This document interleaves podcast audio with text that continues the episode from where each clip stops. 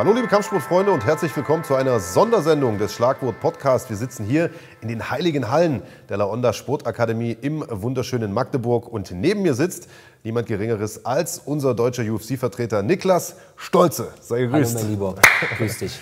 Ja, Schön, danke, dass ihr hier seid. Ja, danke, dass ich hier sozusagen als Hallenser ja zu Gast sein darf. Das ist ja in Magdeburg auch nicht selbstverständlich. Kleine Städtepartner, äh, Städterivalität. Ähm, aber wir sind natürlich nicht nur zum Händeschütteln hier, sondern ähm, wollen ein längeres Interview führen. Wir haben das letzte Mal gesprochen nach der letzten NFC-Veranstaltung, NFC ja. 7, haben da schon ein bisschen über äh, deinen letzten Kampf gesprochen im Juli letzten Jahres und wollen natürlich an dieser Stelle das Thema auch noch mal ein bisschen weiter aufbohren äh, und wollen vorausblicken, was das Jahr 2022 so für dich bringen äh, wird. Zunächst mal, wie geht's dir, wie bist du drauf, wie bist du ins neue Jahr reingekommen? Also erstmal grüße ich euch, herzlich willkommen hier in unseren heiligen Hallen, in den Hallen vom Lauender Magdeburg. Ähm, mir geht's gut, auf jeden Fall. Ich habe ähm, die letzten Tage mich gut erholt, ich habe Weihnachten genossen und so. Ich war zu Gast bei NFC, war auch geil. Ähm, aber wir haben halt natürlich auch viel trainiert im Hintergrund. Im Hintergrund ist ziemlich viel passiert. Also wir haben unseren Trainerstab noch mal ein bisschen erweitert, noch ein, zwei neue Leute dazugeholt, ähm, ein, zwei neue Sachen ausprobiert und viel trainiert. Mir geht's gut, der Freundin geht's gut, ähm, meiner Familie geht's gut. Mein Vater wird am Wochenende 50, ist auch gesund und munter. Also ich kann mich nicht beschweren. Das ist das Allerwichtigste, Gesundheit in diesen Zeiten, ganz ohne Frage. Und du bist terminlich ziemlich stark eingespannt. War gar nicht so einfach, dich zu erwischen, denn du bist schon auf dem Sprung im Grunde genommen in die USA. Wann ja. geht's los und wo geht's hin? Genau, also der Flug geht jetzt am 1.2. Das war auch ein bisschen umständlich, weil ich hatte noch ein, zwei andere Flüge, die wurden immer ein bisschen hin und her geschoben. Ähm, jetzt fliege ich am 1.2. los, bleibe den kompletten Februar in Vegas. Das ist der Plan. Ähm, warum ich das mache, ist einfach, um zu trainieren. Normalerweise ist halt so, mein Ablauf ist immer, das hier ist mein Fundament. Hier wird trainiert in Magdeburg, hier lebe ich und hier wird trainiert. Dann hatte ich immer wieder mal Ausflüge nach Balingen oder auch nach Irland oder auch nach Thailand, wo man halt so hinfliegt. Aber das sind halt immer Sachen, die passiert sind in der wirklichen Trainingsvorbereitung. Jetzt ist es so, es steht noch kein Kampf genau an, aber es steht so ein ungefährer Lichtblick in Sache von Datum, was halt passieren könnte. Also gehe ich jetzt im Februar nach Vegas und will halt einfach nur schön mit einem freien Kopf viel trainieren, viel lernen. Habe jetzt auch schon beim letzten Mal halt auch ein, zwei Freundschaften geschlossen und freue mich halt auch die Jungs zu sehen und ja, bin halt einfach, habe einfach Bock. Ich will halt ins Performance-Institut, ist klar. Will ein, zwei Tests machen. Und wirklich der Hauptgrund ist einfach nur geiles Training. Ich will richtig gutes Training haben. Um da jetzt äh, allen möglichen Spekulationen schon mal vorzugreifen, es wurde ja UFC London angekündigt, ja. 19. März. Das ist jetzt aber kein Trainingslager. Nein, nein kein Trainingslager für UFC März. Im, UFC, im März werde ich nicht kämpfen. Ja, also Definitiv nicht. Tendenziell, wann planst du also wieder? Also für mich wäre am allergeilsten, wenn die UFC sagt, pass auf, wir machen im April, weiß ich, es sind ein, zwei Shows in den Staaten, oder wir machen im Mai, da wäre ich halt auch ready.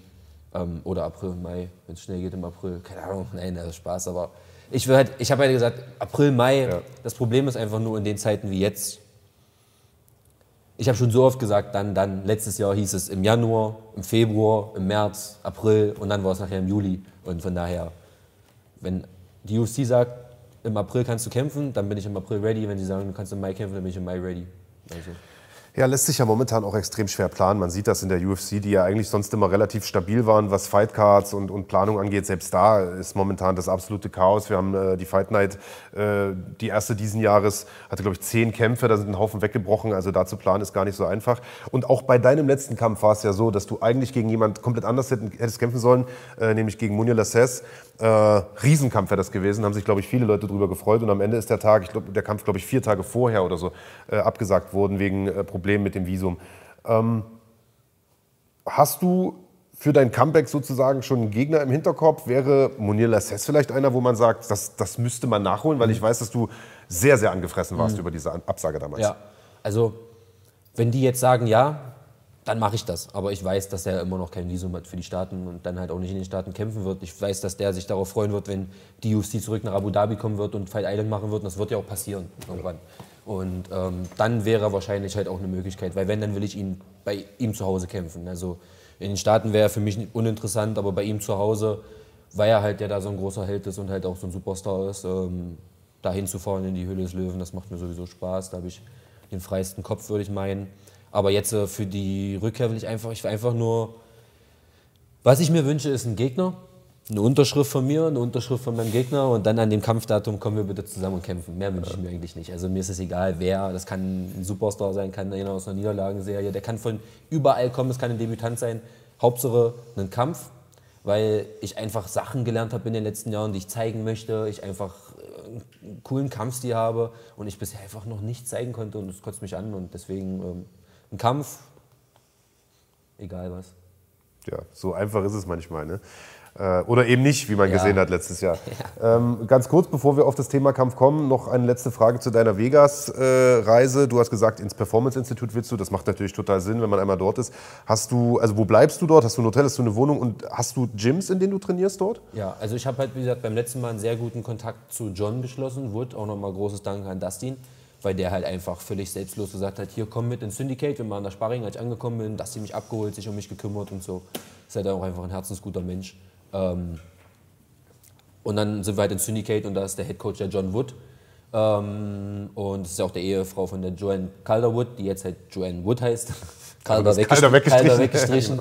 ist ähnlich Und- wie bei Fighting und Runfighting. ja, Wahnsinn, ja. Und ähm, auf jeden Fall hat der halt mir auch ein, zwei Kontakte gegeben. Dann habe ich ja viel mit diesem Nathan Levi trainiert. Ähm, und der hat mir auch einen coolen Kontakt gegeben. Und jetzt wohne ich halt bei den Jungs mit.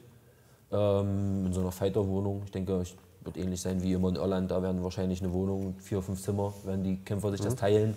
Wir haben einen kleinen Pool in der Mitte, also wird nicht so schlimm sein.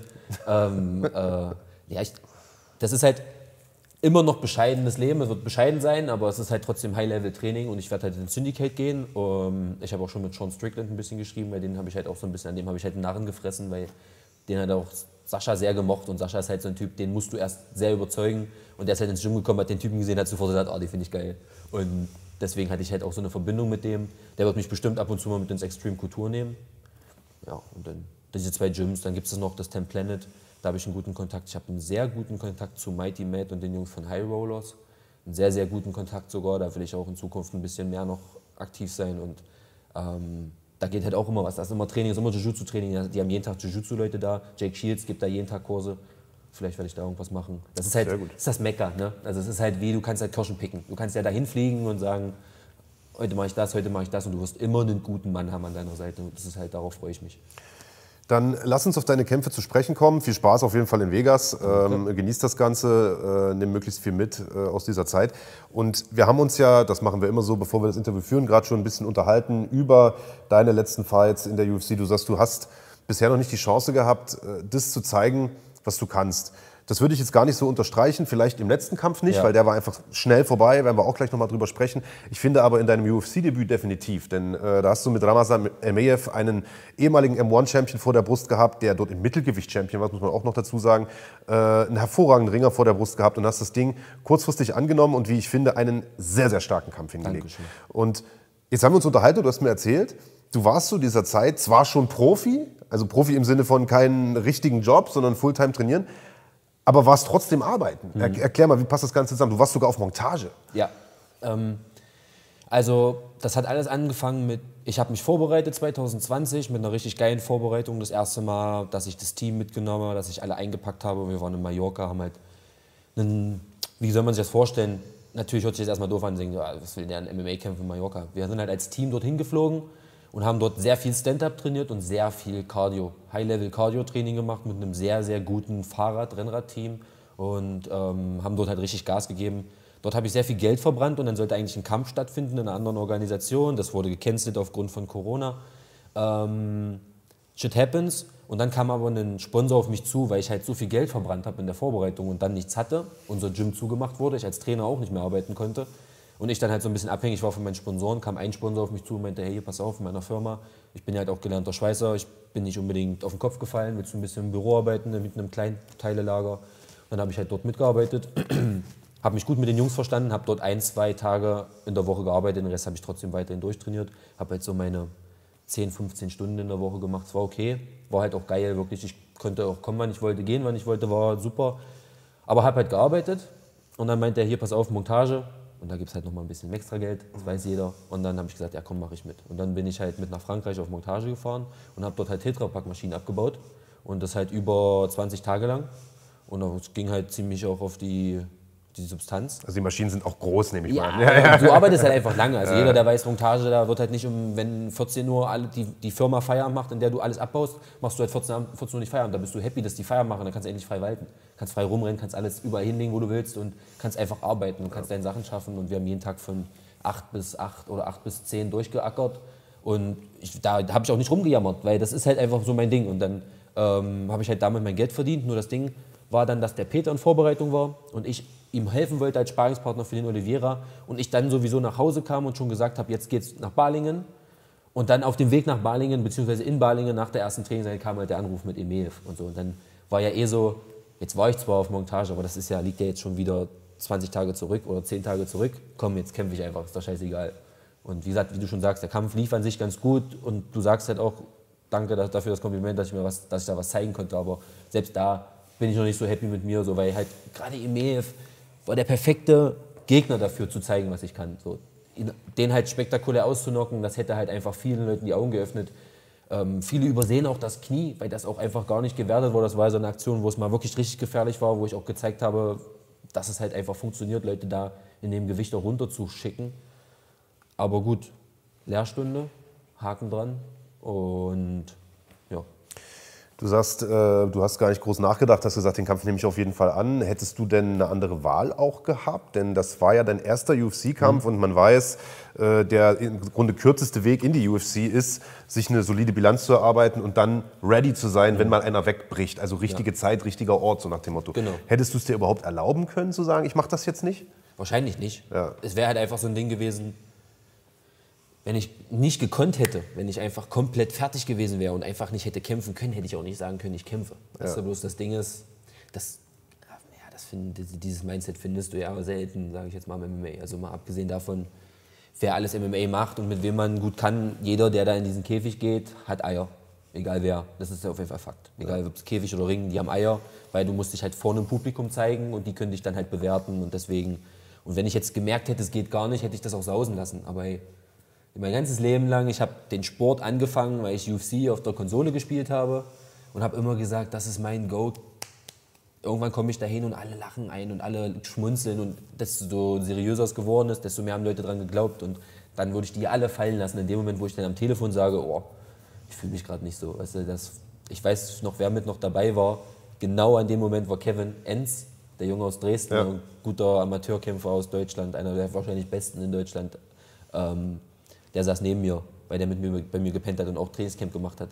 Und der hat gesagt, das ist doch nicht dein Ernst jetzt, oder? ich sage, ey, das ist doch wirklich jetzt. Die. Der meint halt jetzt, los, komm, du kannst jetzt in der UFC kämpfen. Ich sage, okay, alles klar.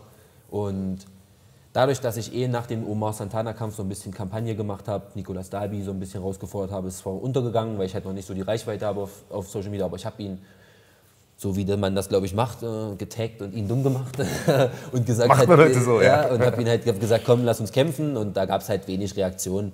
Da gab es an sich halt nur Reaktionen, dass Leute gemeint haben, ja, mit dem Kampf hast du es halt eigentlich noch nicht verdient. Der Santana-Kampf war zu wackelig und bla und so.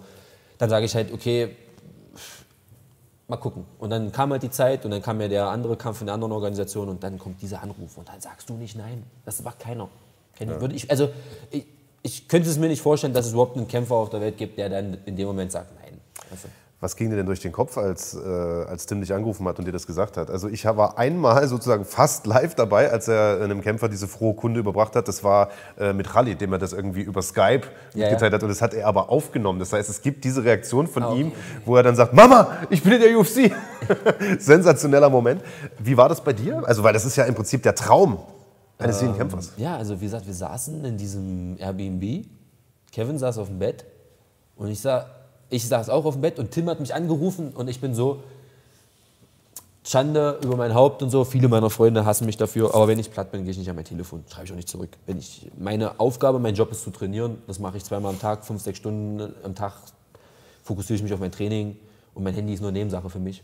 Und wenn ich dann abends K.O. bin und mich K.O. wenn ich meinen Manager anrufe, dann gehe ich nicht ran. Und um die Uhrzeit ruft der mich aber eigentlich nicht an, weil der halt selber auch keinen Bock hat, abends noch rumzutelefonieren ja. und auch Familie hat und so. Und dann dachte ich mir so, da ist was im Busch.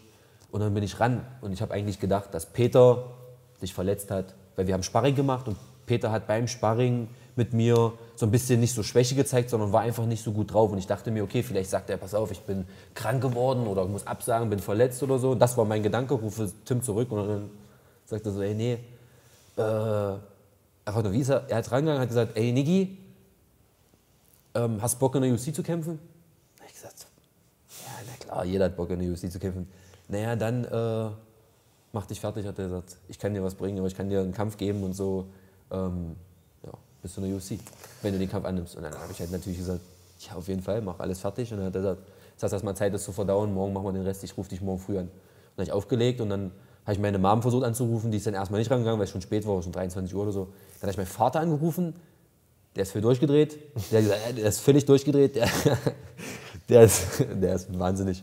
Der ist ausgerastet, hat mit seiner Frau dann gefeiert und hat sich übelst gefreut. Dann habe ich meine Mom irgendwann erreicht, die war völlig schlaftrunken. Die hat dann einfach nur geweint, weil sie halt immer wusste, dass es mein großer Traum war. Dann habe ich Freundin kontaktiert, die auch nur geweint. Und dann habe ich es erst realisiert. Als dann alle so, Freundin dann auch nochmal geschrieben hat, boah, ist das jetzt wirklich und so. Und Kevin sitzt da so und für den ist ja genau sein gleicher Traum.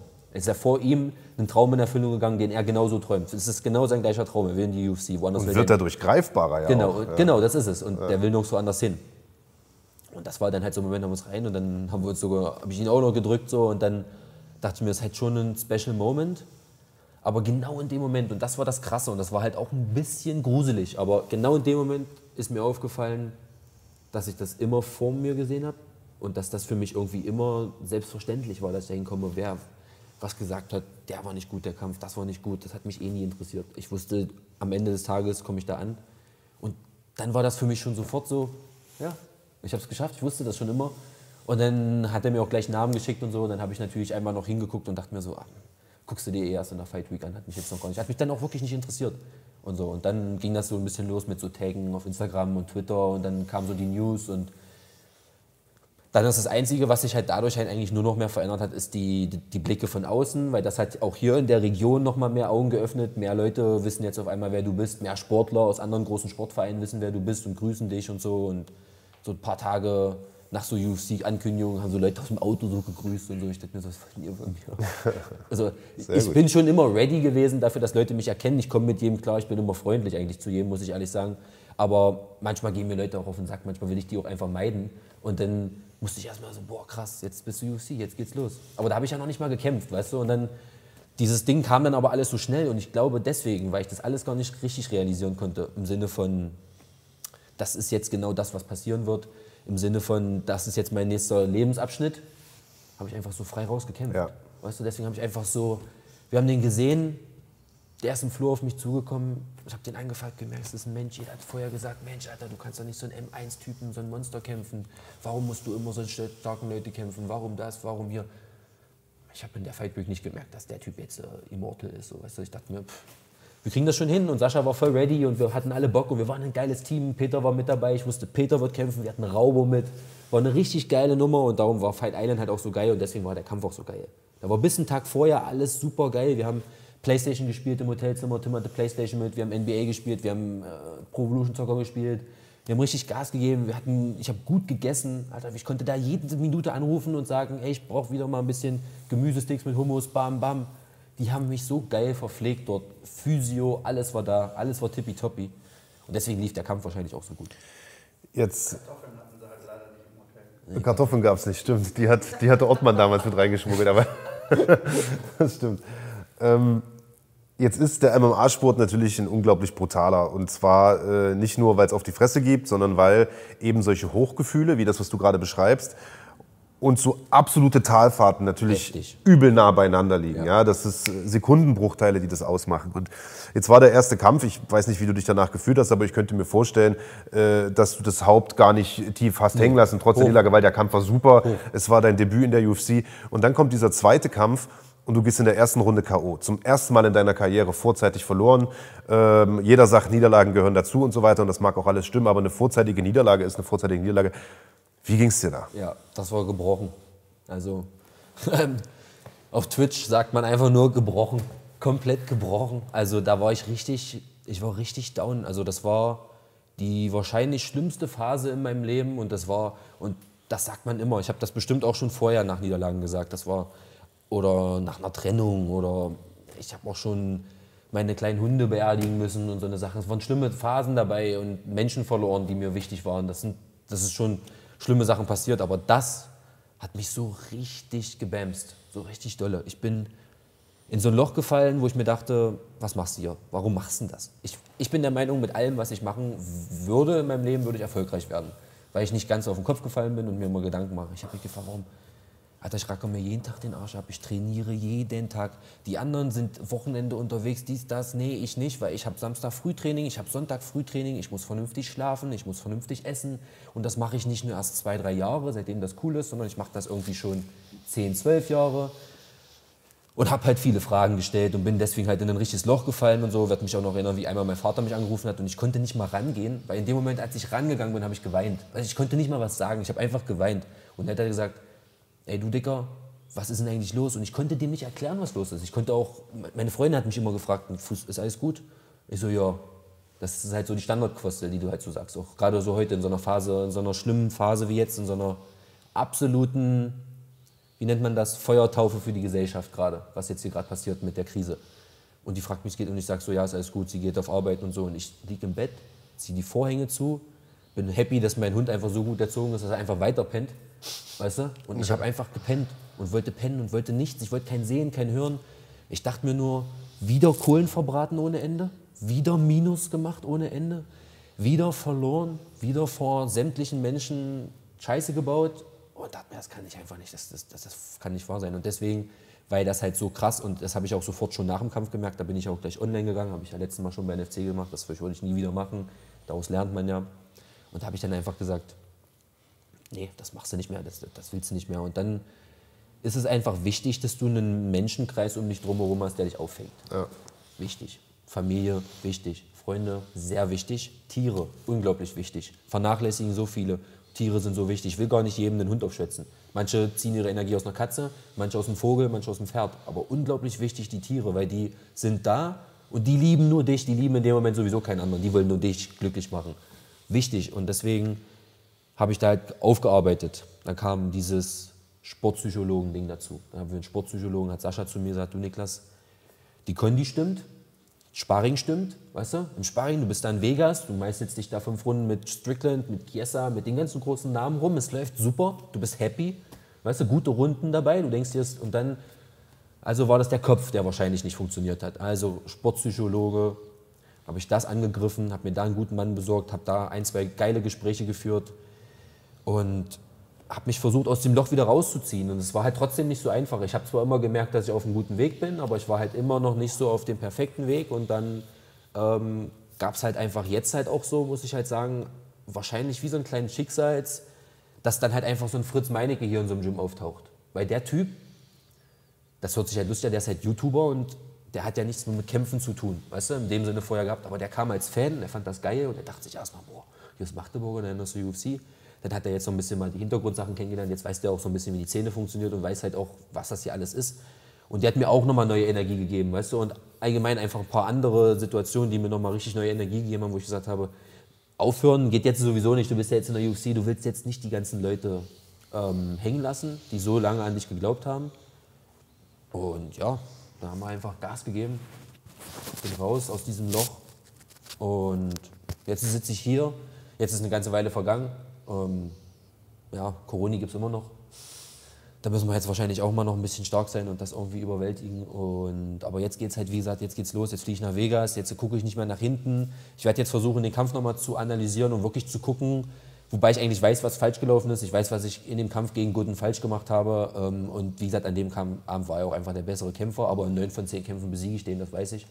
Und ja, wir gucken jetzt mal, was die UFC sagt, gucken mal, was die mir zutrauen und dann greife ich einfach volles Ballett wieder an. Du hast gerade gesagt, dass du dir nach dieser Niederlage die Frage gestellt hast, warum mache ich das denn mhm. eigentlich? Mhm. Und äh, ich glaube, dass viele Außenstehende sich diese Frage auch extrem häufig stellen, wenn sie die Geschichten hören von Kämpfern, die am Ende des Monats nur noch Reis mit Ketchup essen, weil sie keine Kohle haben oder in irgendwelchen, du hast es gerade gesagt, Dorms wohnen mit, mit fünf anderen Verrückten, ja. sich da ein Zimmer teilen und alles voll asozial und Familie lange zu Hause lassen, monatelang im Trainingslager für am Ende des Tages überschaubares Einkommen, wenn man es nicht schafft, den sozusagen Conor McGregor-Deal zu, ja. zu, bekommen. Warum macht man das? Ja, Wo kommt das her? Ich kann das immer so.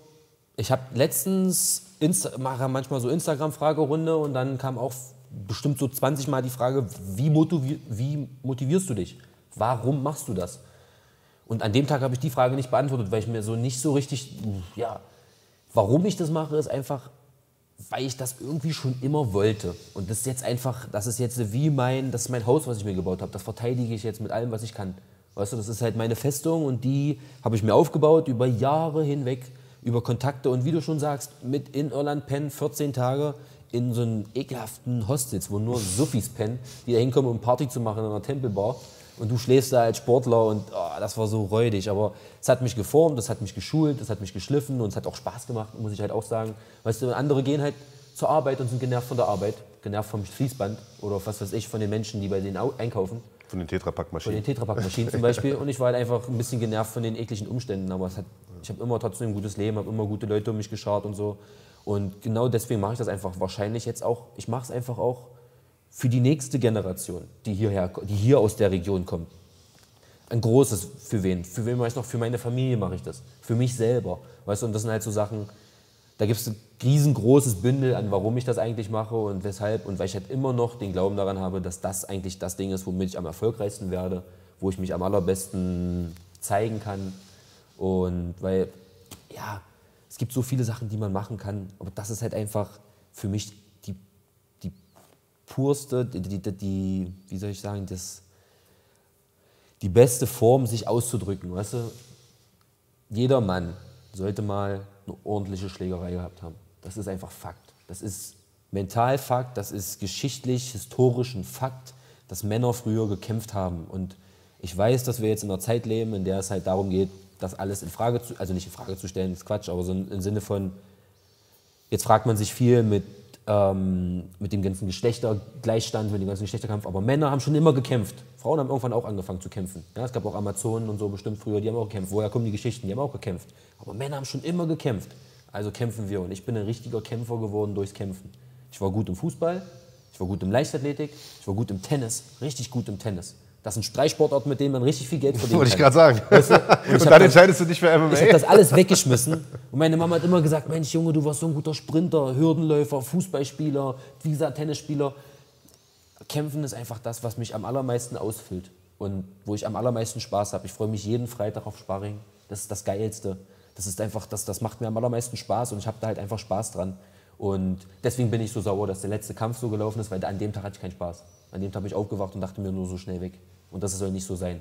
Am Kampf von Tag von Emeev bin ich aufgestanden, habe die Tür aufgemacht, habe mir Abu Dhabi angeguckt und habe gesagt, jetzt hole ich mir die Welt. Hm. Das hat Spaß gemacht. Und an dem Tag hatte ich halt die Tür aufgemacht und habe halt gewusst, irgendwas stimmt nicht. Mein Zimmer leer, das leer, Trainer nicht da. Ich wusste, irgendwas, man hat ja so ein Bauchgefühl. Und dann hat man keinen Spaß mehr. Und wenn man keinen Spaß mehr hat, dann macht man die Sache halt nicht mehr aus Leidenschaft. Die äh, Begleitumstände von dem letzten Kampf, die haben wir ja im letzten Podcast äh, bei NFC 7, also nicht im letzten Podcast, aber im Podcast nach ja. NFC 7 schon besprochen. Ähm, dein Trainer Sascha Poppendiek, mit dem du seit Beginn deiner Karriere ja auch zusammen bist hier äh, im Launda Gym, wurde positiv getestet auf Covid. Dann war das Ergebnis doch wieder negativ, dann doch wieder positiv. Also es war quasi so ein Hickhack. Mhm. Am Ende des Tages war es so, dass du Gott sei Dank zumindest kämpfen durftest, ja. aber ohne Sascha in deiner Ecke. Ja. Wer war denn in deiner Ecke? Ich weiß es gar nicht mehr genau. John Wood. John Wood war das in deiner Ecke. Das ist der Head Coach vom Syndicate, genau. Und, äh, und der Tim. Aber, und das ist, glaube ich, auch eine Sache, die sich viele Außenstehende gar nicht so richtig vorstellen können, die sagen, ja, ist ja scheißegal, wer da in der Ecke äh, ein bisschen Wasser über den Kopf kippt und, äh, und noch ein paar Anweisungen gibt. Aber das ist ja alles andere als egal, ganz mhm. im Gegenteil. In diesen paar Sekunden brauchst du eine Bezugsperson. Äh, wie schlimm war das für dich, dass Sascha nicht mit da war? Und was, was bringt dir Sascha sonst, äh, wenn er denn da ist? Mhm. Ähm, wenn er dich coacht und wenn er, wenn er dir Hinweise gibt. In, in, in, was macht das aus für ja. dich? Also das ist mit die wichtigste Verbindung, die es einfach gibt. Ja, also abgesehen davon, dass man ja mit seinem Coach auch noch eine persönliche Beziehung aufbaut, wenn man mit dem jahrelang zu tun hat, weißt du, das ist halt diese sportliche Verbindung, das ist einfach das Wichtigste, was es gibt. Das, ist, das sind einfach so ganz kleine Kleinigkeiten, die der sagt, die der macht, die der am Kampftag, Rituale, die du schon immer machst und wo du so in so einen Modus zurückkommst, wo es dann halt einfach normal für dich wird. Weil für dein System, für deinen Körper, für dein Nervensystem, für, dein, für, dein ganzes, für deine Stress, Rezeptoren ist es absolut nicht normal, da in diesen Käfig zu laufen. Weißt du, du bist völlig unter Strom, du weißt nicht. Aber wenn dich dein Coach in den Modus holt, in dem du eh immer bist, in dem du in jedem Kampf bist, in dem du im Training bist, dann geht es halt vorwärts. Und das sind halt kleine Wörter, das sind kleine Sprüche, das sind kleine Rituale, die gefehlt haben an dem Tag, wo ich mir so dachte. Aber ich muss halt auch sagen, dass ich mich trotzdem beim Warm-up und alles habe ich mich ready gefühlt. Weißt du, es ist halt erst als das ganze Ding fertig war, als ich dann halt K.O. gegangen bin und so wieder rausgelaufen bin und dann so ein Michael Bisping noch zu mir sagt, war übelst unglücklich, habe eigentlich einen anderen Kampf gesehen und so, dann denke ich mir so, ja, wahrscheinlich wäre es anders gelaufen und ab da habe ich dann wahrscheinlich erst so richtig gemerkt, wie wichtig dann halt dann doch so ein Sascha ist, weißt du? Das ist die Frage. Du hast im Nachgang gesagt, äh, ich glaube in deiner Story hast du es sogar gepostet, äh, schade, dass, oder war, war schade, dass äh, Sascha nicht dabei war, so sinngemäß. Normalerweise steuert er mich wie mit einer Playstation, Ja, so ja, hast du es okay. formuliert. Ja, genau. Hätte er dich an dem Tag so steuern können, dass das nicht passiert wäre? Ich, also er sagt ja, also Ja. er sagt, mit mir wäre das nicht passiert, Niklas, weil er hätte gesagt, ich hätte das gesehen, dass der das auflädt, ich hätte der gesehen, dass der die rechte Hand vorbereitet. Das sind ja so Sachen, die der hat der schon gesehen, als ich nach Hause kam. Der hat sofort gesagt, setz dich hin, ich sag dir, was der gemacht hat. Und jetzt hat er mir sofort gesagt, erstmal gedrückt, erstmal getröstet und so, scheiße. Und dann hat er mir aber sofort erklärt, hier, der hat, den, der hat dich dahin gelockt in seine Rechte. Der hat gesagt, der wusste, der hat nur die eine Runde. Und das sind so Sachen, die hätte ich dir zugerufen, die hätte ich dir gesagt. Und das sind halt so Sachen, die ich einfach in dem Moment nicht gesehen habe. Da bin ich dann einfach noch nicht abgewichst genug, noch nicht cool genug. Und das ist halt, ja, wo soll das auch herkommen? Klar bin ich jetzt, andere sagen, ja, guck mal, Nasrat, der ist abgewichst. Ja, Nasrat ist jung, aber der hat auch schon Erfahrung in, diesem, in dieser hohen Liga, weißt du? Und das ist einfach eine Sache, die kann man nicht aufholen, ob du alt bist oder nicht. Das interessiert doch nicht. Weißt du, es interessiert die Erfahrungszeit, die du aufsaugen kannst in diesem Käfig. Und da habe ich halt einfach noch wenig Zeit und wenig Erfahrung und deswegen konnte ich das alleine nicht so steuern. Und das Schlimme war halt, dass John seine Coachweise, diesen John Wood seine Coachweise ist halt so, er lässt dem Kämpfer so die ersten zwei, drei Minuten, er gibt und dann guckt er zu coachen und genau das macht Sascha nicht. Und dann ist halt so, die drei Minuten hatte ich gar nicht. Also er konnte gar nicht. Also vielleicht hätte auch John mich nach der ersten Runde wachrütteln können und sagen müssen, du musst das, das, das machen und ich gewinne den Kampf. Aber wir sind ja gar nicht bis in die Rundenecke gekommen, äh, Rundenpause. Jetzt ist, äh, und da haben wir ja schon drüber gesprochen, so eine Niederlage natürlich extrem brutal für einen Kämpfer, äh, eine vorzeitige äh, sowieso. Und dann gibt es hinterher noch eine zusätzlich auf den Deckel von den, von den, von den Fans. Ich sage das jetzt mal in Anführungsstrichen. Natürlich sind Fans wichtig, ohne Zuschauer funktioniert der ganze Spaß nicht. Und äh, es ist auch super, äh, ich spreche da aus eigener Erfahrung, Lob zu bekommen von, von den Zuschauern, von der Community und so weiter. Aber umso brutaler ist es natürlich auch, einer auf die Mütze zu bekommen. Und ich weiß, dass die Kommentare gerade nach diesem Kampf also verheerend waren. Äh, ich meine, das ist nicht nur ein Phänomen, das wir jetzt bei dir gesehen haben, sondern man sieht das immer wieder, äh, als Nasrat jetzt zuletzt verloren hat gegen einen Dan Hooker, ja, einen gerankten Topmann äh, verloren hat äh, und einen guten Kampf gemacht hat. Die Geschichte dazu kennt man ja auch. Mama kurz vorher verstorben und so. Also auch der hat wirklich brutalste äh, Umstände gehabt in, im, in dieser Vorbereitung auf diesen Kampf. Trotzdem Riesenkampf gemacht. Auch der kriegt hinterher noch eine auf den Deckel. Und da kommen dann Kommentare wie, äh, ja, die Deutschen reißen eh nichts im Ausland und äh, irgendwas stimmt in Deutschland nicht. Unsere Jungs kriegen nur auf den Deckel. Ähm, wie nimmt man sowas auf? Liest du das? Wahrscheinlich ja, man kommt nicht dran vorbei. Wie geht man mit sowas um? Ja, ja. Es ist halt. Es gibt Tage, da gucke ich mir, da lese ich mir das durch, da, da, da suche ich auch richtig danach und gucke so, was die so. Da kann ich dann auch easy mit umgehen. Es gibt Tage, wo ich das lese und sofort das Kotzen kriege und sofort wegmache. Ähm, ich muss sagen, der Plattform Facebook habe ich schon lange den Rücken gekehrt. Ähm, das brauche ich auch vermarktungsstrategisch, brauche ich das einfach auch irgendwie gar nicht. Und da habe ich halt viel Hass erlebt und so. Ich kann mich noch an eine ganz bestimmte Situation erinnern, an einen jungen Mann. Ähm, und das spreche ich auch so an, das weiß der auch, weil der kommt nämlich von den Paderborn Wombats. Ähm, und der hat halt gesagt, ey hier, du hast gar nicht das Zeug zu sagen, du hast einen UFC-Vertrag, du bist nur kurzfristig eingesprungen und dann hatten so Sachen gebracht wie, du hast das nicht verdient, du hast dich auf Grappling-Events angemeldet und bist da nicht erschienen, wieso behauptest du, du bist ein legitter Purple Belt und so eine Sachen und so verrückte Sachen gesagt. Da sage ich so, du vermischst so viele Sachen, Dicker. Ich sage, ey, ich habe als Weißgurt gegen Blaugurte, Purple Belt, ich habe gegen, einen Johannes Grebe getappt, Alter, auf Armbar, weißt du, da hätte auch keiner mit gerechnet. So, warum greift ihr mich jetzt mit irgendwelchen Sachen an? Und da habe ich dann so gemerkt, dass mich das so getriggert hat, weil das ja auch irgendwo immer so ein bisschen Hand und Fuß hat. Ich habe mich bestimmt mal auf einem Grappling-Event angemeldet, wo die sich vielleicht gefreut haben, gegen mich zu grappeln und mir mal zu zeigen, dass sie besser sind im Grappling als ich, wo ich mich dann abgemeldet habe. Ja, warum habe ich mich abgemeldet? Bestimmt, weil ich einen MMA-Kampf hatte. Nicht, weil ich irgendwas anderes gemacht habe, weil ich habe von 2014 bis 2019 15 MMA-Kämpfe gemacht. In fünf Jahren 15 Kämpfe. Ja, das ist nicht wenig. Ich war aktiv. So. Und darum habe ich mir dann so gedacht, und da bin ich dann so stärker geworden, das erste Mal mental. Und habe gesagt, so, und dann habe ich erstmal Facebook gecuttet, habe gesagt, so weg mit dem Dreck, das geht mir ja voll auf den Sack. Weg, warum, warum, ich, ich muss mir das nicht antun. Habe dann mit Sponsoren gesprochen, habe halt gesagt, ihr kriegt ja Werbung auf Social Media Kanälen und so. Meine Sportlerseite werde ich weiterführen, aber privat, ich werde einfach nicht mehr gucken. Weißt du, mich hat das angekotzt, wenn ich das gesehen habe, wie du sagst, GNP postet was, weißt du, Niederlage und dann steht da nur so, ja, die Deutschen haben es nicht drauf, die haben es nicht drauf, die haben es nicht drauf. Dann denke ich mir so, alter Schwede, ihr wisst ja gar nicht, was wir machen. Ihr wisst ja gar nicht, ihr steckt nicht in unserer Haut. Ihr braucht uns, Genauso sehr, wie wir euch brauchen. Ja, wir sind Yin und Yang, Symbiose. Aber es funktioniert halt auch nicht, dass wir nur auf den Deckel kriegen von Leuten. Weißt du, das ist halt einfach, das funktioniert nicht. So. Und bei mir ist dann so, bei Instagram muss ich ehrlich gestehen, meine Community ist super stabil. Die halten mich immer auf dem Laufenden. Da überwiegt immer 90, 95 Prozent das Positive. Ähm, dann bin ich ja jetzt auf die sozialen Medienplattformen Twitch, wo natürlich die Leute reinkommen und reinschreiben können, nur Liebe. Da gibt es nur Liebe, da gibt es nichts Böses. Ja, und dann auf YouTube, meine Güte, die Leute, die sagen, ich bin nicht ready für die UFC, die können das weiterhin sagen. Und dann knocke ich irgendwie im nächsten Kampf den aus und dann wird genau der sagen, oh, der ist doch ready, ich wusste es schon immer. Löscht den anderen Kommentar von vor zwei Jahren, aber er wusste es schon immer. So, so läuft es. Und ich sag mal, auch ein einfach beste Beispiele ist halt einfach, wenn du halt Leute sowieso dann persönlich triffst, weißt du, auch schon öfters mal erlebt, weißt du, so Leute, die hier irgendwie in der Region geschrieben haben, ja, hier, der kann gar nicht, der kann gar nicht. Und dann habe ich ihn auch noch um, irgendwo gearbeitet im Club an der Tür. Denken erstmal, oh, der böse Türsteher, ich bin nicht mal böse. Dann sehe ich die und frage den einfach nur, was hast du eigentlich für ein Problem mit mir? Ich hab doch kein Problem mit dir. Naja. Weißt du, so, dann denke ich mir so, ja, und das habe ich halt schon so oft erlebt, so, so oft in ganz vielen verschiedenen Bereichen mit schlauen und gebildeten Leuten und ungebildete Leute und wo Kloppereien entstanden sind, wo normales Gespräch nur daraus entstanden ist, wo ich sage, hm, mich stört das nicht mehr und ich gehe mittlerweile mit diesen ganzen Hasskommentaren, mit diesem ganzen, gehe ich einfach lächelnd um, weißt du, dieser Neid, ähm, Bogi, glaube ich mal gesagt, Neid ist der größte äh, größte Zeichen von Anerkennung oder sowas. Irgendwie ja, so. aber du hast ja im Prinzip gerade eine Phase beschrieben, in der, also das klang ja schon fast depressiv, wenn ja, du ja. sagst, deine Freundin geht, du ziehst die Vorhänge zu und liegst den ganzen Tag im Bett und äh, bist froh, wenn der Tag vorbei ist, so nach dem Motto. Und ich könnte mir vorstellen, dass wenn du in so einer Phase natürlich noch äh, einen Kommentar nach dem anderen auf den Deckel kriegst, dass das schon auch noch mal runterzieht. Aber da habe ich das, denn da lese ich das wirklich nicht. Hm. Das nicht da, wenn es mir so schlecht geht, da, da denke ich nicht daran, jetzt auf diesen Kanälen rumzusurfen und zu gucken, was die Leute schreiben, weil das mache ich nicht. An den Tagen, wo es mir wirklich richtig schlecht geht, da höre ich Musik. Da hilft nur Musik bei mir. Da gibt es ein, zwei Playlists, da gibt es ein, zwei Musiker, da gibt es ein, zwei Rapper in Deutschland, die dann hoch und runter laufen.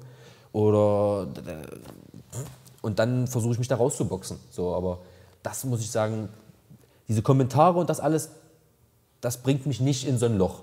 Und das ist doch mein eigener Kopf, mein eigener Druck, den ich mir selber mache. Dass wenn ich höre, dass das eine Million Menschen da gesehen haben in den Staaten und die haben gesehen, wie eine Million Menschen dieser deutsche Niklas Stolz jetzt schon wieder versagt hat.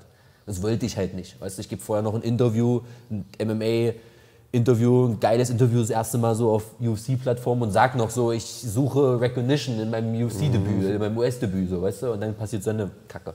Also kommt das eher von mir selber, der Druck und dann auch dieses Loch von mir selber mit Kommentaren, ich kann es auch einfach nur zu jedem anderen sagen. Ich habe das auch mit Dustin Stolzfuß, der hat das jetzt in seinem letzten Kampf ja auch ja. schon wieder gehabt. Also ich sage mal Schande über jeden, wirklich Schande über euer Haupt, wenn ihr so jemanden, der am Boden liegt, noch drauftreten, das zeigt halt nicht von Größe. Ja, das könnt ihr machen, aber Karma wird euch irgendwann alle treffen. Das wird jeden treffen, das ist einfach so. Ähm, und habe ich mir auch so gedacht, auch, mach dich nicht so, mach jetzt nicht so einen Post, mach dich nicht so verrückt, scheiß auf die Leute, scheiß drauf. Aber ich weiß, wie sehr ihm das wahrscheinlich nahe ging, weil er halt auch emotional war, kurz nach dem Kampf, weißt du. Weil der Typ macht so einen krassen Kampf, drei Gegnerwechsel, auch ja. so eine Sache, was ja auch immer keinen sieht und sagen, sagen, no, Kampf ist doch Kampf. Eben nicht, Kampf ist nicht Kampf. Denkt ihr, wenn Bayern München sich auf Real Madrid vorbereitet und nach einen Tag vor, vor dem Spiel sagt Real Madrid, nee, ich komme nicht und jetzt kommt Atletico, ist doch das nicht das gleiche Spiel. Nur weil er hinter Madrid steht. Weißt du, das ist doch, die Leute verstehen es einfach nicht. Sie verstehen es nicht, weil sie sich nicht in unsere Szene reinversetzen können, weil wir aber vielleicht auch einfach noch nicht genug gezeigt haben. Und deswegen Props an alle, die jetzt gerade Arbeit leisten, an unsere Pütz, Eckerlins, Savadas, Engischeks, alle die Magomedos, die jetzt rausgehen in YouTube und den Deutschen zeigen, wie das alles so funktioniert. Weißt du, die Abos-Doku, da sieht man auch so ein bisschen, wie sowas funktioniert, dass da viel Emotion, Emotion dranhängen. Guck mal, wie gebrochen der rauskommt aus dem Gespräch, wo die sagen, wieso geht nicht. Guck mal, wie gebrochen der da ist. Ich kann mir vorstellen, da hätte der sich auch in sein Bett legen können, Vorhänge zu mhm. und erstmal drei Tage nichts machen können. Aber es ist halt Höhen und Tiefen, wie du sagst, in dem Sport liegen so nah beieinander. Und das sind die, ja, jetzt rede ich so, vielleicht hätte ich vor einem Jahr auch schon nicht mehr so geredet. Weißt du, ich habe das halt jetzt durchgemacht und kann das halt jetzt nur so sagen und kann einfach auch nur ein großes Dank an all meine Supporter aussprechen, weil ich kriege, wie gesagt, nur Liebe. Ich veröffentliche 500 T-Shirts, bumm, die gehen weg. Weißt du, ich, komm, ich bin lokal halt einfach ein, jemand, der halt lokal anerkannt wird und lokal halt auch geliebt wird und so. Und dafür liebe ich halt auch meine Region und meine Leute und meine Fans. Die würden mit mir bis ans Ende der Welt reisen, wenn sie die Kohlen hätten. Und von daher, ähm, der, die Liebe überwiegt den Hass irgendwie. am Ende des Tages. Und ich kann einfach nur jedem Kämpfer wünsche ich halt alles Gute damit, dass da jeder so irgendwie auf seine Art und Weise klarkommt. Weil ich kann mir auch vorstellen, dass viele Leute daran zerbrechen. Du kannst krasser Kämpfer sein, aber wenn dich das mental so, wenn du dich vielleicht auch in die, in, ins Rampenlicht drückst und dann viel Hass abbekommst, kann das dich bestimmt schon sehr auffressen. Naja, also ich sage ja mal, Kritik ist ja sicherlich auch hier und da mal gerechtfertigt, muss auch erlaubt sein. Ich glaube, der Ton macht die Musik und auch das Timing. Ja, ja. ich glaube, wenn dir, wenn jetzt jemand zu dir kommen würde und würde sagen, pass auf, Niklas, in dem und dem Kampf hättest du lieber das und das gemacht, dann ist das immer noch was anderes, ja. als wenn dir jemand an dem Tag, an dem das passiert ist und du sowieso schon im Strahl kotzt, noch eine drauf gibt. So, das, ist, äh, das ist das eine. Ähm Aber sorry, dass ich unterbreche. Auch das machen sie in dem Moment nur, weil sie dich nicht angucken. Also ich kann mir nicht vorstellen, dass es einen Menschen auf der Welt gibt, dass wenn du da unten liegst und heulst und weil du den Kampf verloren hast und der steht hier neben dir und dann sagt er, du bist scheiße. Wird in dem Moment wird der mit dir Mitleid haben, weil der kriegt die Energie mit. Aber am Rechner oder am Fernsehen oder am Handy kriegt er die nicht mit. Da ist ihm das völlig egal. Der sieht nur das, was er wirklich in dem Moment als Endresultat sehen will und sagt sich dann halt, oh, pff, mal hier, schon wieder versagt. Und jetzt heult er auch noch rum und hat versagt, weißt du?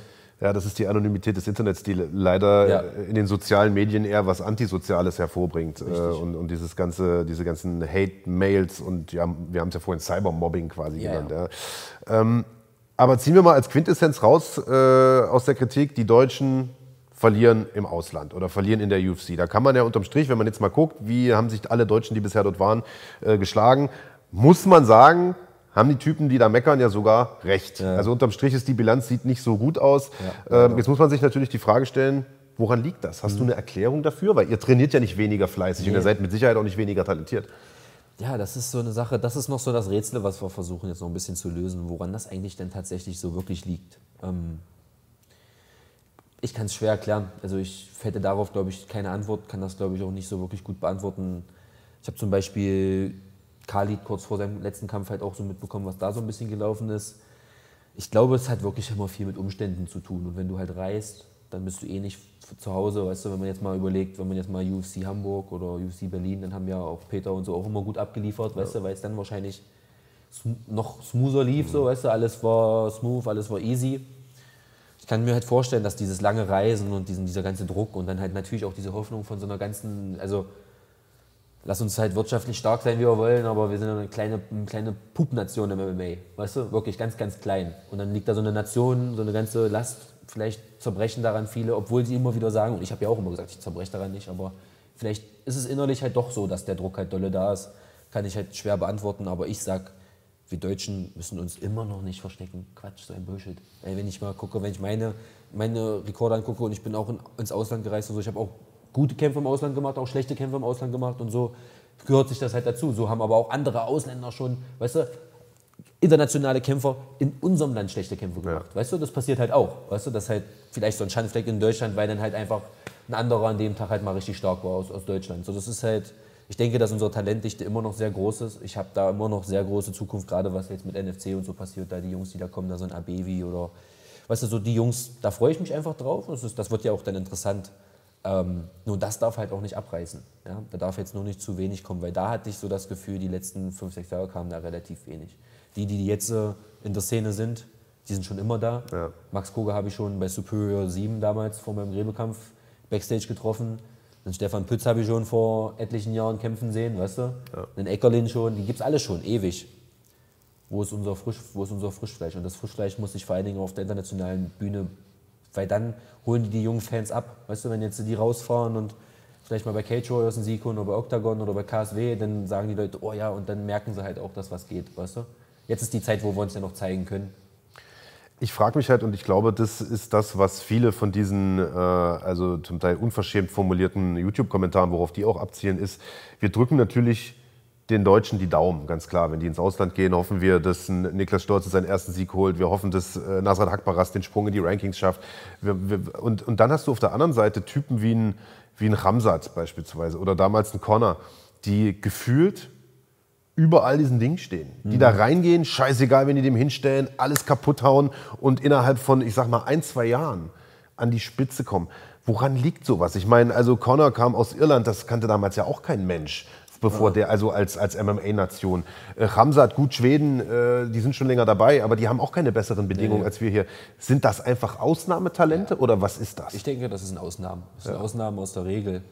weil auch die halt menschlich sind, weißt du? Auch einen McGregor habe ich halt bluten sehen im Training und stranguliert, also weißt du, ich habe etliche Leute gesehen, die im Rear Naked Choke hatten und so, die halt mit ihm, die besser ihn ausgegrappelt haben, die ihm an der Wand ausgegrappelt haben. Ich habe Einheiten gemacht, mittwochs eine Stunde lang nur Wallfighting mit Nelson, Connor, Charlie Ward und so, diese ganze Truppe da aus, aus Irland und die haben dem halt alle richtig zugesetzt. Und das ist halt das Ding, dass genau gerade diese Typen halt einfach auch so richtige Hunde sind. Weißt du, das sind so richtige Hunde, die geben auch einen Scheiß auf alles andere. Und haben halt einfach auch ein bisschen Glück, dass sie wahrscheinlich dann halt nicht aus Deutschland kommen. Wenn ich mich so hinstelle und sage, oh, dann kommen die immer hier der deutsche arrogante Pisser und so. So reden die unsere Jungs. Das macht der Kamsat, macht doch nichts anderes. Im Endeffekt macht er eine arrogantes Tour und kriegt halt ein gutes Matchup und kämpft die halt weg, weißt du, und gewinnt und dann passt das natürlich alles zusammen. Bei Conor nicht anders. Nur, dass der natürlich noch eine viel höhere Dichte an Talent geschlagen hat auf seinem Weg nach ja. oben erstmal. Und von daher, da passt dann das alles, dieses Gelaber, weißt du, und dann die komplette Liebe zu diesem Typen, weißt du, dieser Support, der da halt da so hintersteckt. Und ich sag mal, Deutschland ist halt auch so ein Land, wir haben ja auch viele Sportarten, die groß sind und stark sind, deswegen auch viele Supporter. Und deswegen ist halt MMA einfach auch immer noch nicht so, noch nicht so groß supportet und darum wird es auch schwer, dass wir so einen Shootingstar so nach oben schießen können, weil die Medien stecken ja auch gar nicht dahinter und so. Weißt du, das, das, das, und das Geld passt auch gar nicht. Weißt du, Conor wurde zugeschüttet mit Sponsorengeldern nach seinem ersten UFC-Fight und so, weil alle da waren und so und er halt richtig Bock hatte, weißt du, und schnell alles ausgegeben, damit er Hunger hat für den nächsten Kampf. So war seine Mentalität. Kam es halt nicht anders, weißt du. Dem werden die Performance of the Night Bonusse zugeschmissen und so, die Sponsorengelder kommen, die großen Werbedinger kommen und dann wird das doch ein Selbstläufer. Weißt du, dann kommt das Geld, wenn erstmal das Geld stimmt, dann stimmt alles andere auch. Weil jeder sagt halt, ja, Geld ist nicht so wichtig, aber wenn du Geld hast und du kannst von jetzt auf gleich nach Thailand reisen, Trainingscamp Thailand, Trainingscamp in Amerika, zurück nach Schweden, dir gute Leute holen, die auch noch bezahlen, das macht schon einiges einfacher. Ja, safe. Und ich denke, dass das ist dann so, eine, das ist so ein Zusammenspiel von vielen Faktoren, die es aber immer nur selten gibt. Weißt du, so eine Hypes gibt es immer nur selten und wenn man sich jetzt mal in der UFC anguckt, sind, ist selten, dass jetzt diese Hypes so ewig lange so gelaufen sind und dass die nicht mal irgendwann komplett runtergefallen sind, weißt du? Und so. Du hast vorhin gesagt, dass du bei dem ersten UFC-Kampf sehr, sehr befreit aufspielen konntest im Prinzip, weil du gesagt hast, Mensch, komm, kurzfristig eingesprungen, gar nicht groß Gedanken drüber gemacht, Tür auf, ich genieße Abu Dhabi und, und frei von der Leber weg, so nach ja. dem Motto. Und das hat man auch gemerkt. Ja. Und äh, im zweiten Kampf vielleicht ein bisschen zu verkopft warst, weil aufgrund der ganzen Umstände ein bisschen ja, nervös natürlich auch, Trainer nicht dabei und so weiter. Also das waren ja zwei total unterschiedliche Extreme. Und ich glaube, die Kunst ist es, dass es so ein bisschen, dass man einen Mittelweg findet zwischen Lockerheit und, und aber trotzdem auch Konzentriertheit. Äh, ich, Mandy Böhm ist so ein Beispiel, die ja auch riesig auf den Deckel bekommen hat ja. nach dem UFC-Debüt, die ja. zu locker war. Das hat man ja. richtig gesehen, die das also fast schon zu sehr genossen hat, die eher Fan war oder Zuschauer war als, als aktiver Kämpfer in dem Moment. Ähm, du hast gesagt, du hast einen Sportpsychologen dir gesucht. Inwiefern, also hat er daran mit dir gearbeitet, dass du so eine ich glaube, Aktivierung nennt man es, äh, ja, auf genau. den Punkt hinbekommst? Ja, ja, der hat zu mir auch gesagt. Der hat einfach gesagt, dass ab jetzt nicht mehr, also ich, wie wahrscheinlich dann ähnlich als Fan, ich meine mal, wie wachst damit auf? Ja? Ich fange den Sport nur an, weil es diese Organisation gibt. Weil diese Organisation gesagt hat, ja, und wir greifen da an und wir holen Kämpfer, die gegeneinander kämpfen, wir suchen den ultimativen Kämpfer. Und nur deswegen fange ich mit diesem verrückten Sport an. Dann bin ich da und dann ist das alles so überwältigend, so ein übelster ein das ist so, das ist, das, das ist so krass, was da eigentlich auf dich einprasselt und du saugst das halt alles auf. Ähm, und bist vielleicht zu sehr Fan, zu sehr hier, dies und das. Und jetzt ist halt auch so genau, dass halt einfach mein Psychologe gesagt hat, du Niklas, ab jetzt wird nicht mehr so rumgespielt. Ab jetzt, du bist da drinnen, du bist der Löwe, du bist der, der da fressen will. Ab da wird sich auch nicht mehr bedankt, wenn ein Gegner kurzfristig einspringt. Ja, du musst dich nirgendwo mehr bedanken. Du musst nirgendwo immer, du musst nicht immer Mr. Nice Guy sein. Das ist halt das mein großes Problem. Zu oft zu, zu lieb. Es gibt Leute, die kann ich nicht leiden und an denen werde ich auch nie ein gutes Wort lassen. Weißt du, das, das habe ich auch kein Problem, da meine Meinung zu sagen. Aber an sich bin ich zu jedem an sich immer sehr freundlich, sehr aufgeschlossen und vielleicht war ich das in letzter Zeit zu viel, zu sehr. Sagt Sascha auch. Sagt, du bist einfach manchmal viel zu lieb, viel zu lieb. Und manchmal muss man halt einfach ein Wichser sein. Und es gibt einfach Momente, in denen ist der Hamzat ein absoluter Wichser. Und das ist, wenn er in die Cage kommt, dann will er dir wehtun. Und mehr will er nicht. Und das ist halt so Sachen, da muss man hinkommen. Und das sind halt einfach so mentale Punkte. Und da haben wir sehr viel dran gearbeitet, dass das halt wirklich klappt. Dass so einfach cleaner sein. Einfach clean. Bam. Rein, abliefern und nach Hause fahren. Das ist halt einfach, ist schwierig und ist jetzt auch leicht zu sagen, jetzt hier so im Sessel, wenn ich dann erstmal wieder davor bin, dann muss ich das erstmal wieder auch umsetzen. Aber ich fühle mich jetzt gut. Ich hatte ja eine schöne Pause, sage ich mal, nach der Niederlage, dass ich auch ein bisschen Energie sammeln konnte. Bin jetzt auch schon wieder eine ganze Weile viel im Training, habe schon wieder viel Sparring hinter mir, dass ich auch sehe, es läuft gut, habe an gewissen Sachen gearbeitet und ähm, ja, man, wir Deutschen dürfen uns einfach auch nicht zu sehr verstecken, wenn halt so Fight Weeks sind und so. Wir haben unsere Daseinsberechtigung, wir haben unseren Standpunkt und äh, wir haben schon immer gute Jungs ins Rennen geschickt, weißt du. Die Amerikaner sprechen heute noch von Pascal Kraus. Weißt du, spricht ja. keiner drüber. Aber in Amerika kennen viele immer noch Pascal Kraus. Ja. Kommst ins Performance-Institut, sagt so, oh, Deutscher, und dann sagen die, oh ja, hier dieser eine, dieser Pascal. Und dann sagst du, oh krass, freue ich mich, dass ihr Pascal Kraus kennt, weißt du? Und heute würden jetzt schon wahrscheinlich viele sagen, ja, wie meinten der jetzt? Grüße ja, an Pascal Kraus. Grüße an Pascal Kraus, ehemaliger Cage Warriors Champion, weißt du? Also jemand, der, und ich bin halt so ein Typ, ich bin halt auch leider ein bisschen zu sehr Freak im Sinne von, Fan sein im Sinne von, ich will immer alles wissen, ich will mhm. alles Fight lesen. Nerd. Ja. So ein Nerd halt, ja, weißt du? Und das ist auch so eine Sache, das jetzt habe ich jetzt auch so ein bisschen abgelegt. Ich habe jetzt auch mal abgelegt, mir nicht mehr alle Kämpfer anzugucken, mich mehr so viel mich damit zu beschäftigen, was machen denn eigentlich die Kämpfer. Habe den Kämpfern entfolgt auf Instagram. Einfach, wer weiß, wo die Reise hingeht, da kann jeder mal von denen irgendwann mir gegenüberstehen und gegen mich kämpfen. Weißt du, ich weiß nicht, was passiert in meinem Leben, ich weiß nicht, wie gut mein Rekord noch wird, wie gut ich noch durch, mich durchsetzen kann in der UFC und so. Und deswegen versuche ich da jetzt anders ranzugehen, weißt du, mit noch mehr Ernsthaftigkeit. Und ähm, ich denke, da wird jetzt gerade dieser Vegas-Trip wieder der erste Schritt, so in die Richtung, auch in diesen Modus zu kommen. Dann mal vier Wochen da auch mit diesen Amerikanern dann halt einfach so ein Trainingscamp zu machen, weißt du, das nochmal aufzusaugen. Und ja, dann habe ich halt auch, ein, wie gesagt, ein, zwei Business-Ideen und so. Ich will halt unbedingt die Jungs von Pure Rice rüberkriegen nach Amerika. Das ist eine Sache, die ich mir auf die Kappe geschrieben habe. Was ist das? Das hat was mit, mit Pure Rice Filters, genau. Sehr gut. Ähm, Aktivkohlefilter? Aktivkohlefilter. Machen schön. das Rauchen nicer. Und ähm, ja. ist so eine Sache, ist ein extra Thema, muss man extra aufklären, muss man extra ansprechen. Will ich auch gar nicht immer so einfach so nebenbei so mit erwähnen, aber ist eine Herzensfirma. Ist deine Firma? Das ist mein Hauptsponsor. Ah, sehr gut. Ähm, ist eine Firma aus Großreschen. Liebe Grüße an die Jungs und ich weiß, dass sich jetzt freuen. Das ist wahrscheinlich das schönste, aufstrebendste Unternehmen, was ich bisher kennenlernen durfte. Ist vom Design, von allem her einfach enorm und die wollen halt wirklich was Besseres schaffen. Die wollen was Gesundes schaffen. Und reiben sich ja wahrscheinlich mit der anstehenden Legalisierung auch gerade die Hände. Die reiben sich die Hände und wir freuen Wie uns wir auch drauf. Ja. Und genau, jeder freut sich drauf. Weißt du, das ist ja auch. Ja. Ähm, und die sind halt nicht einfach nur so, die sich hinsetzen und sagen, oh, hier, wir wollen das, die machen was dafür. Also ja. Die unterstützen Leute, die unterstützen, die unterstützen die Szene und unterstützen mich halt richtig viel. Deswegen will ich jetzt auch nach Amerika, will da halt ein bisschen was machen, nicht einfach guck mal, ich bin jetzt, werde jetzt 30 dann nächstes Jahr, 30, letztes Jahr, nee, Quatsch, dieses Jahr 30, letztes Jahr 29, dieses Jahr werde ich 30. Und jetzt ist halt auch die Zeit, wo ich an ein bisschen Familie gründen denke und ein bisschen an das Geschäftliche und so. Und deswegen ist jetzt auch die Zeit, die nächsten 5, 6 Jahre das Kämpfen so ernst wie es nur geht ja. zu nehmen.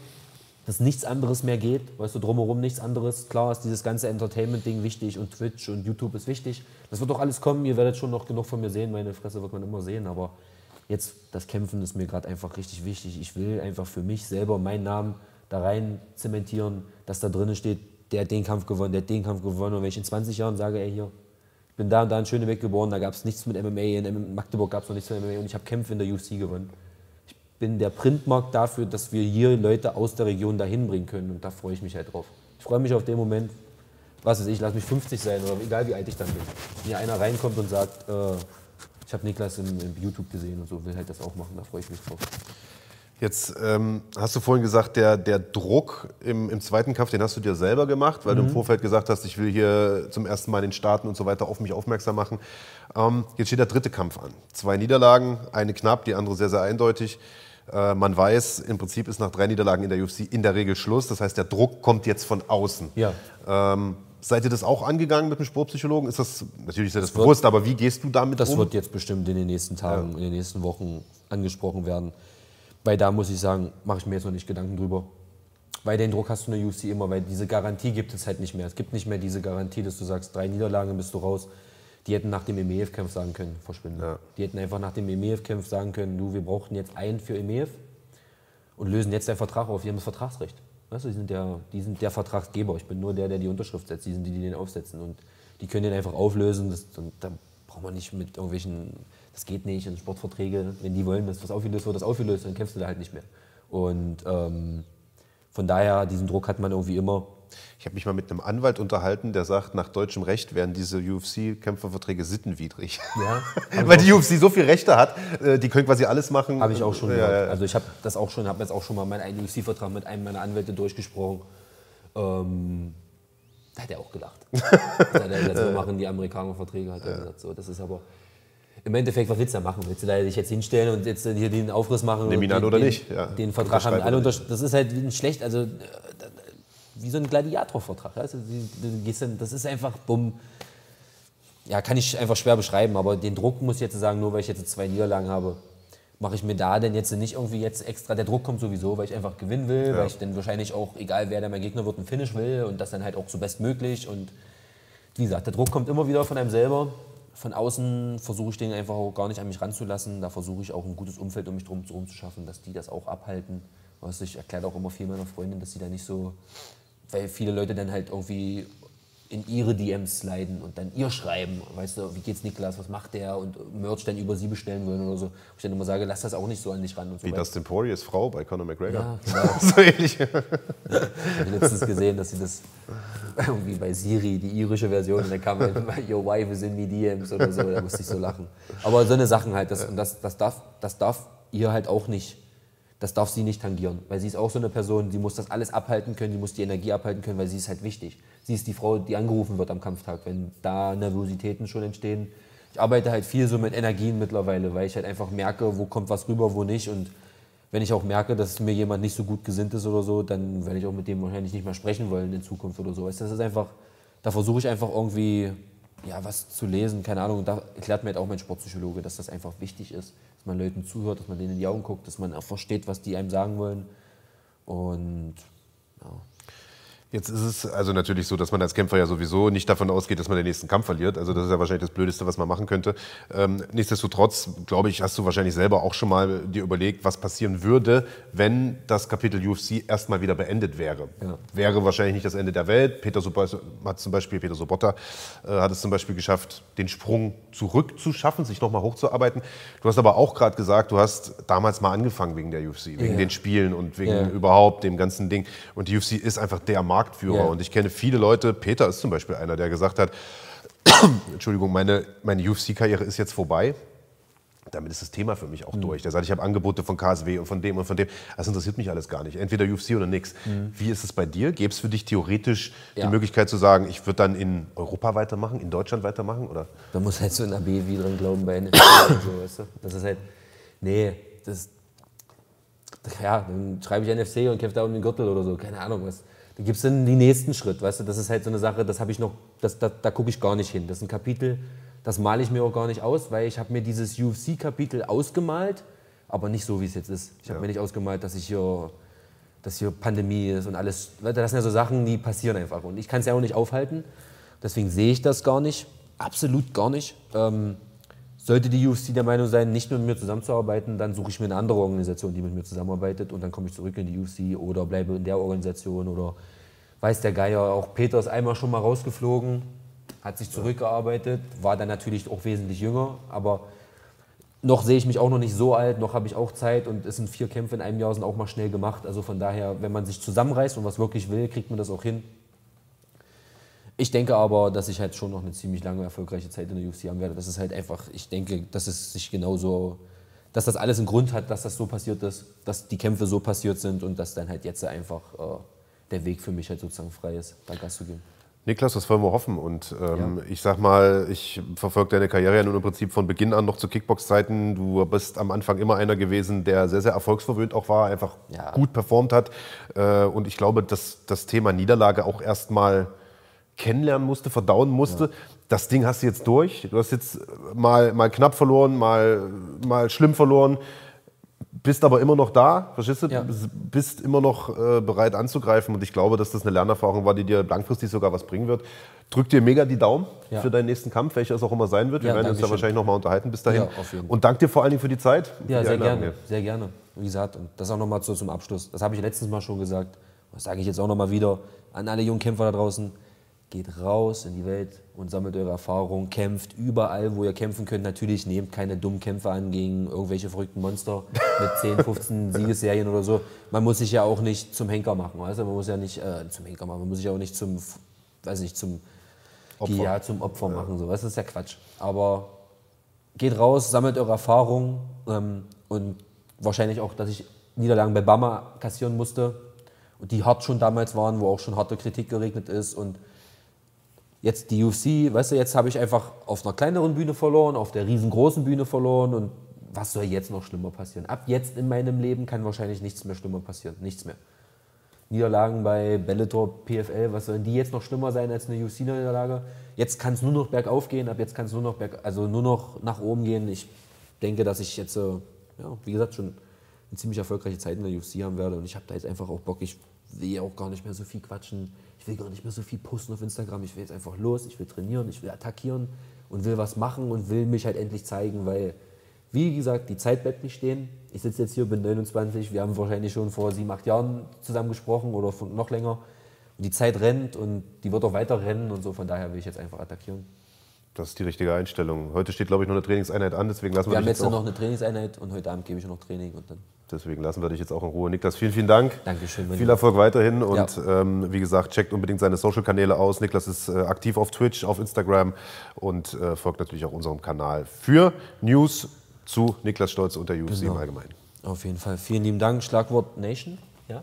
Und äh, auf jeden Fall dickes Danke an alle Supporter, auch an die Kanalsupporter und macht einfach weiter, hört auf mit dem ganzen, ja, wir mögen die nicht, supportet eure Jungs, supportet die Szene, wir haben eine geile Szene, wir haben geile Kämpfer am Start und ähm, ich freue mich. Hau rein. Chaka, sehr cool. Oh, yeah.